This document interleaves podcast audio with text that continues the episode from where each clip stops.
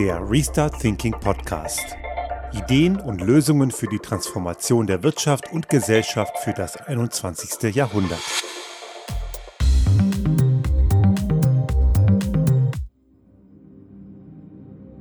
Eine wirklich spannende und ereignisreiche Woche liegt hinter uns, auch hinter mir. Ich habe wieder eine wirklich sehr schöne Reise machen dürfen zu einem langjährigen Kunden nach Südfrankreich. Genau genommen ein österreichisches Unternehmen mit einem wirklich schönen Produktionsstandort in der Nähe von Toulouse und ich konnte mal wieder das französische Bahnnetz erleben, was wirklich vorbildlich ist in vielen Bereichen. Das machen die wirklich extrem gut, aber das nur am Rande. Ich habe ja dazu ein Videotagebuch verfasst, das kann man ja schon teilweise online sehen. Der letzte Teil wird wahrscheinlich heute oder morgen auch nochmal online gestellt. Aber neben diesen, all diesen spannenden Reisen rund um unsere eigene Mobilitätswende, was ja auch ein großer Veränderungsprozess ist, so erleben wir momentan auch starke Veränderungen, die wir in Großbritannien sehen. Und das soll Thema dieses Podcasts sein, weil wir dort auch gerade in Sachen Logistik und Mobilität gerade Mängel erleben, die hausgemacht sind. Wir wissen ja alle, dass seit einigen Monaten Großbritannien ja nicht mehr Teil der EU ist, aufgrund einer Volksabstimmung vor einigen Jahren, bei der die meisten dachten, das würde nie so kommen, aber es kam dann leider so. Die haben sich eben für den sogenannten Brexit entschieden, Britain's Exit aus der EU. Und einige andere fragwürdige Kleingeister auch bei uns, sei es in Deutschland oder auch in Österreich und anderen Ländern, fabulieren von irgendeinem irgendeinem Austritt aus der EU. Das tun tendenziell die rechtsextremen Kleingeister. Das ist jetzt doppelt gemoppelt, weil rechtsextrem ist immer Kleingeist. Und die fabulieren auch davon, dass man ja aus der EU rausgehen müsste. Und wenn wir jetzt nach Großbritannien schauen, dann erleben wir das, was unweigerlich passieren musste und auch passieren wird, wenn man auf solche Schnapsideen kommt. Ich gebe zu, ein bisschen Genugtuung ist da schon dabei, aber eben nur ein bisschen, denn es leiden eben auch diejenigen in dem Land, die den Quatsch nicht wollten. Es trifft am Ende leider alle, weil ein paar Leute, die nicht weit genug gedacht haben, und leider auch diejenigen, die dann nicht zur Abstimmung gegangen sind, ja, das, die haben uns das am Ende oder die haben denen das am Ende eingebrockt. Wichtig ist allerdings, dass man daraus lernt. Was wir natürlich erleben, der Premier Boris Johnson, der wird natürlich einen Teufel tun und zugeben, dass der Brexit ein Fehler war, weil da müsste er seine ganze Agenda der letzten Jahre über die Wupper werfen, was aber auch gut so wäre, wäre nie zu spät, das wäre echte Stärke. Wird er allerdings nicht tun, genauso wenig wie ein Sebastian Kurz, der ja gestern zurückgetreten ist, es auch nicht tut. Und er ist ja auch nicht zurückgetreten, weil er irgendwas verstanden hätte. Dazu ist er gar nicht in der Lage, sondern weil es ein taktischer Schachzug ist. Aber das ist ein anderes Thema. Schauen wir nach UK. Was wir dort erleben, und das schon seit einigen Wochen, sind mehr oder weniger leere Supermarktregale. Das liegt nicht etwa daran, dass die Ware nicht da sei, sondern weil gewisse Logistikprozesse nicht mehr funktionieren und besonders gegipfelt ist das Ganze dann in den letzten Wochen beim Thema Spritversorgung an den Tankstellen. Es gibt ja einschlägige Videos im Netz, wo man auch sieht, dass sich wahrscheinlich normalerweise völlig zivilisierte Menschen dann um die letzten Liter an der Tankstelle richtig ins Leder gehen und sich da vor laufender Audienz dann prügeln. Also da geht es so richtig rund. Und auch da, das Problem ist nicht, dass der Sprit nicht da wäre, er wird schlicht und ergreifend nicht zur Tankstelle äh, transportiert. Das liegt einfach daran, dass eine ganze Menge Lkw-Fahrer fehlen, die vorher im Land lebten. Und das gilt nicht nur für die Logistikprozesse, die merken das auch zunehmend in vielen anderen Bereichen des alltäglichen Lebens. Und das kommt halt raus, wenn man sich als Land meint, abschotten zu müssen. Der Brexit war ja nicht nur eine deswegen sinnlose Idee, weil das ja auch volkswirtschaftlichen großen Schaden zufügt und für Länder wie Deutschland oder Österreich wäre es ja noch mal viel schlimmer, weil gerade solche Länder hängen ja ganz massiv an dem europäischen Binnenmarkt. Es kommt ja noch einmal mehr dazu, dass eben eine ganze Menge Leute fehlen. Menschen, die man einfach verachtet hat. Osteuropäer, Menschen aus ganz anderen Ländern, Drittstaaten, die wichtige Jobs gemacht haben, die sind jetzt einfach mal alle weg. Ja, wollte man ja auch so. Die sollten ja sich schließlich auch verdünnisieren. Denn schließlich hat man die ja nur als Menschen zweiter Klasse gesehen, zumindest bei den Brexit-Befürwortern. Und das ist jetzt die Quittung dafür. Das Problem wird natürlich sein, dass diejenigen, die den Quatsch befürworten, natürlich nie die Ursache in ihrer Fehlentscheidung sehen würden, auch wenn alle Fakten eine klare Sprache sprechen. Aber Tatsache ist, dass die jetzt krampfer versuchen, dieses Ganze am Laufen zu halten. Boris Johnson beschwichtigt zwar beim Parteitag der Tories, indem er behauptet, das sei jetzt eine unangenehme Durchstrecke, aber danach würde alles noch viel besser werden. Das wird garantiert nicht passieren. England oder auch Großbritannien als Ganzes ist viel zu klein und zu bedeutungslos. Und das ist das, was wir auch in diesem Podcast und auch bei vielen anderen meiner Publikationen, das habe ich das immer wieder gesagt, das gilt im Übrigen auch für Deutschland, es ist viel zu klein und zu bedeutungslos in der Weltwirtschaft und auch im gesamtglobalen Kontext. Und ob einem das jetzt gefällt, ist jetzt mal zweitrangig, aber es sind nun mal die Tatsachen, als dass man als kleine Volkswirtschaft irgendeine Überlebenschance hätte. Wir sind als Europa allgemein, aber man sieht das jetzt eben auch am Beispiel Großbritanniens, auf Einwanderung angewiesen. Einwanderung aus Drittstaaten, nicht nur aus dem Bereich der EU oder gar nur aus dem Schengen-Raum. Auch dazu Erinnerung, nicht jedes Land in der EU ist im Schengen-Raum verankert. Und es gibt aber trotzdem diese Freizügigkeitsabkommen. Und wenn man dann so wie Großbritannien dann aus der EU austritt, sind natürlich alles, äh, alle automatisch alle anderen Staaten Drittstaaten. Und die haben es natürlich diesen Menschen aus diesen Staaten in der Vergangenheit durch die Brexit-Aktivitäten hinreichend schwer gemacht, überhaupt in Großbritannien Fuß zu fassen. Da auch in anderen Ländern allerdings die Jobs momentan in vielen Bereichen mehr oder weniger auf der Straße liegen und man relativ gut Jobs finden kann, auch weltweit in den USA erleben wir das auch und wir haben das in einer Folge vor ein paar Wochen hier auch schon mal diskutiert, dass sich eben Menschen durch gewisse Freiheiten durch Förderungen eben die, die Wahl haben, sich einen fairen Job zu suchen und nicht einen, wo man ausgebeutet wird. Also Menschen haben die Auswahl und die nehmen natürlich nicht die Jobs, die schlecht sind. Und nach England zu gehen oder nach Großbritannien zu gehen, um dann mal für ein paar Monate auszuhelfen. Und es kam ja auch das Angebot seitens der britischen Regierung, hier kommt mal für drei Monate und helft uns mal. Haben natürlich alle anderen, gerade die Osteuropäer, die man ja schön verjagt hat und loswerden wollte, haben natürlich den Vogel gezeigt und haben gesagt, ja, nee, ist klar, ne? für drei Monate soll ich kommen, mich ausbeuten lassen, dann schmeißt ihr mich wieder raus. Das völlig verquere Verständnis eines gesamteuropäischen Integrationsprojekts. Wir können verdammt viel daraus lernen. Auch für Deutschland, auch hier in diesem Zwergenstaat Österreich, wo ja rechtsextreme und nationalistische Tendenzen ja viel salonfähiger sind. In Deutschland ist ja das, was wir in Ostdeutschland, in Teilen des Südens der ehemaligen DDR erleben, wo ja die Rechtsextremisten von der AfD leider sehr starke Ergebnisse erzielt haben, denn da ist ja gesellschaftlich irgendwas ganz, ganz Dolle im Argen. Und diese Zustände haben wir in Österreich ja hier generell. Man muss sich immer darüber im Klaren sein, dass in Österreich nicht nur eine FPÖ Stimmen bekommt und auch schon mehrere Male leider mitregiert hat mit entsprechenden Folgen. Wir haben mittlerweile hier eine Kanzler Kurz ÖVP, der jetzt zwar zurückgetreten ist, aber er behält ja weiter die Fäden in der Hand. Das ist ja nur eine Mogelpackung eine türkise ÖVP, die mit diesem sozialen christlichen ÖVP-Anteil, wie christlich und sozial der war, sei mal dahingestellt, aber mit dieser schwarzen ÖVP nichts mehr zu tun hat. Auch das ist eine rechtsnationale und in Teilen rechtsextreme Partei, das muss man sich immer wieder klar machen. Also wir haben hier sehr stark nationalistische Strukturen. Und die träumen ja immer davon, das Land nach außen abzuschotten eine Art Festung zu setzen, wo Leute, die ihnen nicht passen, einfach mal draußen bleiben bzw. sogar abgeschoben werden sollen.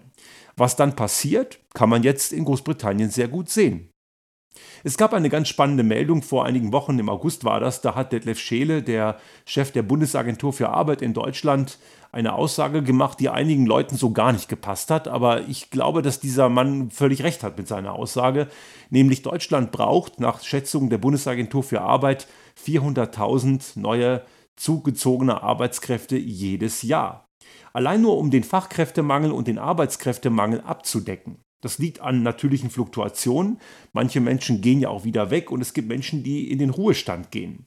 Viele Unternehmen werden in den nächsten Jahren richtig große Transformationen erleben. Allein die Deutsche Bahn hat circa zwei Drittel ihrer Belegschaft, die in den nächsten Jahren in den Ruhestand wechseln wird. Also die haben richtig große Personalengpässe zu befürchten. Und auch viele andere Unternehmen haben diese Probleme. Das bedeutet, wir brauchen strukturierte Zuwanderung. Zuwanderung kann jetzt beides bedeuten. Einmal Asylbewerber, die Schutz suchen und die müssen eh aufgenommen werden und auch die können und wollen oft gute Arbeit leisten. Viele kommen ja auch qualifiziert und die, die nicht qualifiziert sind, können trotzdem gute Arbeit leisten. Diese Annahme, die möchten hier nur in die Sozialsysteme reinschmarotzen, kommt ja nur von denen, die genau das gerne täten. Die schließen ja von sich auf andere. Ich habe einige von den Menschen erlebt, die damals 2015 gekommen sind, zum Teil mit und zum Teil ohne Qualifikation oder zum Teil mit Qualifikation, aber nicht anerkannt, die wollen arbeiten. Die haben überhaupt keinen Bock rumzusitzen und zu warten, ob und wann ihr Asylantrag durchgeht. Und wir haben, und das ist hier in Österreich auch stark diskutiert worden, es gab dann einige Unternehmen, die haben junge Asylbewerber ausgebildet, haben Top-Arbeitskräfte und die sind super integriert im Unternehmen, in der Gesellschaft. Und dann kommen irgendwelche rechtseingestellten Volltrottel und wollen die dann abschieben. Hat es alles gegeben und das ist so denkbar dumm, was man auch nur tun kann. Nicht nur für die Menschen selbst, auch für die eigene Wirtschaft. Und Herr Scheele ist für diese Aussage massiv angepinkelt worden.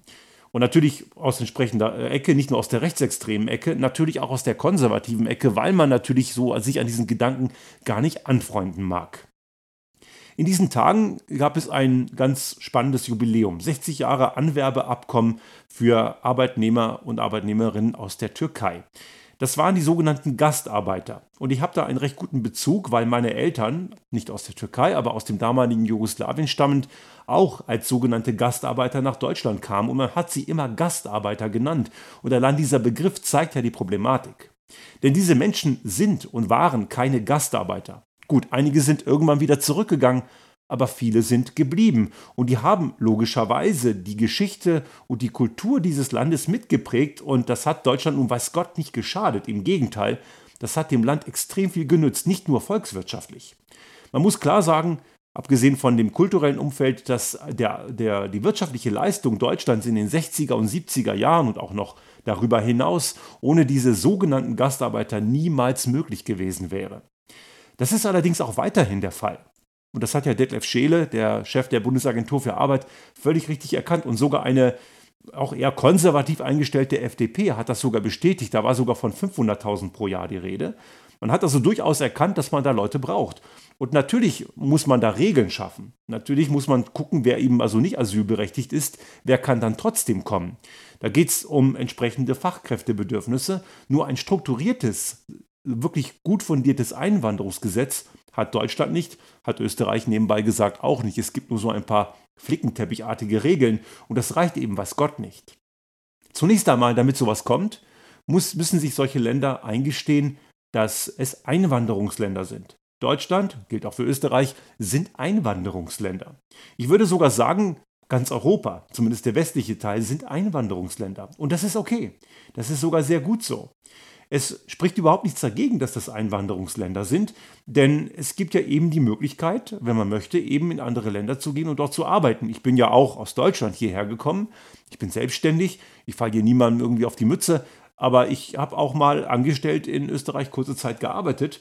War im Rahmen der EU natürlich nicht so schwierig, aber es war trotzdem eine Einwanderung. Und wenn wir Europa groß denken, und mein Favorit ist ja, das habe ich schon mehrfach zum Ausdruck gebracht, ein Europa, das keine Nationalstaaten mehr kennt, sondern das ganz Europa der Staat ist, aus eben einzelnen föderalen Subsystemen bestehend, dann würden wir verdammt viel mehr voranbringen. Wir wären dann wirklich viel, viel leistungsfähiger. Das Beispiel Großbritannien, das lehrt uns jetzt ganz massiv, wie sehr man auf die Nase fällt, wenn man anfängt, sich abzuschotten.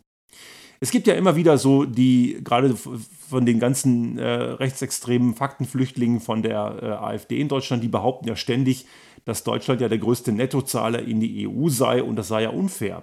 Was die äh, in ihrer Blödheit komplett gar nicht peilen, ist, dass Deutschland auch der größte Profiteur ist. Denn dadurch, was Deutschland an Wirtschaftsleistung dadurch erzielt und was dadurch an Unternehmenssteuern, Einkommensteuereinnahmen und entsprechenden weiteren sekundären Steuern in den Staatshaushalt reingespült wird, ist ein Vielfaches mehr. Gilt im Übrigen für alle anderen exportorientierten Staaten genauso. Auch wenn Österreich aus der EU rausginge, wäre dieses Land noch isolierter, noch schlechterem Zustand, als es ohnehin schon ist. Also die Probleme, die uns eine was die Sekte Kurz hier äh, beschert hat, die sind dagegen noch harmlos, obwohl die schon schlimm genug sind. Wir müssen endlich verstehen, dass es nicht darum geht, hier unter uns zu bleiben. Es ist komplett illusorisch. Es gibt eine gewisse Wirtschaftsleistung, die Sinn macht. Natürlich, dieses ständige Wachstum ist natürlich auf den Prüfstand zu stellen. Das halte ich für kompletten Quatsch. Aber es braucht auch kompetente Arbeitskräfte, um eine, einen Wandel, eine Transformation hinzubekommen. Und da gibt es gerade in den nächsten zehn Jahren enorme, ganz große Anstrengungen. Ich bin gespannt, was in dem Zuge bei den Koalitionsverhandlungen in Deutschland rauskommt. Dass es eine Ampel wird, würde ich mir nach jetzigem Stand wünschen, wenn auch ich dort die FDP als den größten Zukunftsbremsklotz sehe. Denn eine FDP halte ich nicht für wirtschaftskompetent und auch nicht kompetent in Sachen Klimaschutz und gesellschaftliche und wirtschaftliche ökologische Transformation, die dringend nötig ist. Dort sehe ich eher lauter Ansätze, um das Bestehende möglichst lange zu bewahren. Und jemand, der noch immer glaubt, dass der Markt und die Innovation alles selber regeln könne, der hat anscheinend die letzten 40 Jahre geschlafen. Dass das nicht funktioniert hat, hat man ja in vielen Situationen gesehen. Und im Gegenteil, man hat sogar gesehen, wo es verdammt gut funktioniert hat. Und es war immer dort, wo staatliche Institutionen Rahmenbedingungen gesetzt haben. Rahmenbedingungen, die solche Anreize nötig machen. Und um diese Transformation hinzubekommen, braucht es eben nicht nur Arbeitskräfte, und die wir selber im eigenen Land nicht haben, es braucht auch frischen Wind durch multikulturelle Einflüsse. Auch das ist etwas, was ja so den Rechtsextremen und den rechtsnationalen Sumpf so äh, die totale Horrorvision ist, weil sie eben selber ganz arme Würstchen sind und Angst haben vor allem, was irgendwie auch nur ansatzweise anders sein könnte, als sie in ihrem Murmeltiergehege kennen. Aber genau das braucht es, denn wir wissen aus vielen Erfahrungen und sozialwissenschaftlichen Untersuchungen, dass diverse Teams, diverse Gesellschaften, und divers heißt nicht nur geschlechtlich divers, sondern auch kulturell divers, herkunftsdivers, vom, vom, von der äußeren Anmutung her divers, also wirklich vielfältige Gesellschaften, die größte Leistungsfähigkeiten haben in Sachen Kreativität. Und damit auch in der Leistungsfähigkeit. Eine Gesellschaft, die sich transformieren und entwickeln soll, und wir erleben das ja in unserem Job, das, was wir in unserem kleinen Unternehmen machen. Wir erleben das ja sehr häufig. Je vielfältiger die Einflüsse in einem Projekt sind, desto spannendere und bessere Sachen kommen am Ende dabei raus. Eine Volkswirtschaft, das gilt für jede auf der Welt, kann es sich heute nicht mehr erlauben, in ihrem eigenen Saft zu schmoren. Wenn man sich abschottet, so wie die in Großbritannien durch den Brexit, kommt aber genau das raus, was nicht rauskommen darf. Man bleibt im eigenen Saft und am Ende hat man nicht nur unmittelbar diese kurzfristigen Folgen, dass plötzlich Arbeitskräfte fehlen, man hat dann mittel- bis langfristig auch die Folgen, dass man nicht mehr in der Lage sein wird, sich auch nur ansatzweise weiterzuentwickeln. Das ist natürlich anstrengend, ja, Integration und entsprechende Zusammenkommen mit solchen multikulturellen Strukturen ist anstrengend, aber der, der, der Preis ist klein gemessen an dem, was dann am Ende rauskommt. Wir können aus dem Brexit lernen und gerade Deutschland kann aus der eigenen Geschichte der sogenannten Gastarbeiter lernen. Diese Menschen sind eben keine Gastarbeiter, sondern das sind eben willkommene Fachkräfte, die eben ganz normaler Teil der Gesellschaft sind. Denn viele sind es geblieben. Und viele sind bis heute nicht ganz in der Gesellschaft angekommen. Wenn ich in meine eigene Familie schaue, meine Eltern, die hatten es relativ gesehen leicht. Ich sage bewusst relativ, weil immer leicht war es eben auch nicht. Aber meine Eltern waren in einer Stadt wie Göttingen, eine Universitätsstadt, die durch die, durch die Wissenschaft eben immer eine gewisse Internationalität kennt. Wer in Göttingen lebt und arbeitet, der kennt alle möglichen Nationen. Durch die Universität, eine, ein Wissenschaftsbetrieb äh, lebt immer von der Diversität und von vielen verschiedenen Einflüssen internationaler Art. Und daher ging es vielleicht etwas besser. In anderen Regionen, die eben nicht so international geprägt sind, ist es sehr stark anders. Und das hat immer verschiedene Gründe, warum gewisse Menschen bis heute noch nicht die Integration gefunden haben. Integration ist keine Einbahnstraße. Das ist nicht etwas, was man von denen, die kommen, einseitig fordern kann. Man muss es ihnen auch geben. Das ist eine zweiseitige Geschichte. Die, die ankommen, müssen sich integrieren wollen, aber die, die da sind, müssen ihnen auch die Möglichkeiten geben. Das sind eben keine Menschen zweiter Klasse, die nicht so richtig dazugehören, die gehören ganz normal dazu. Und dass das in den Köpfen einiger noch nicht aufgetaucht ist, das erleben wir alle paar Jahre, wenn in Deutschland mal wieder irgendein Vollhonk die Debatte von der Leitkultur anstößt, die so kompletter Quatsch ist und komplett überflüssig ist. Diese Transformation bedarf Diversität. Wie es nicht geht, sehen wir in Großbritannien. Vielleicht entwickelt sich da wieder was Richtiges draus und die finden wieder den Weg zurück in ein Europa. Aber Tatsache ist, ob uns das gefällt oder nicht, aber mir persönlich gefällt es und vielen anderen auch, wir werden weltweit nur eine Chance haben, wenn wir diverser werden, wenn wir offener werden und wenn wir am Ende ein gemeinsames Europa werden, jenseits der Strukturen heutiger Nationalstaaten.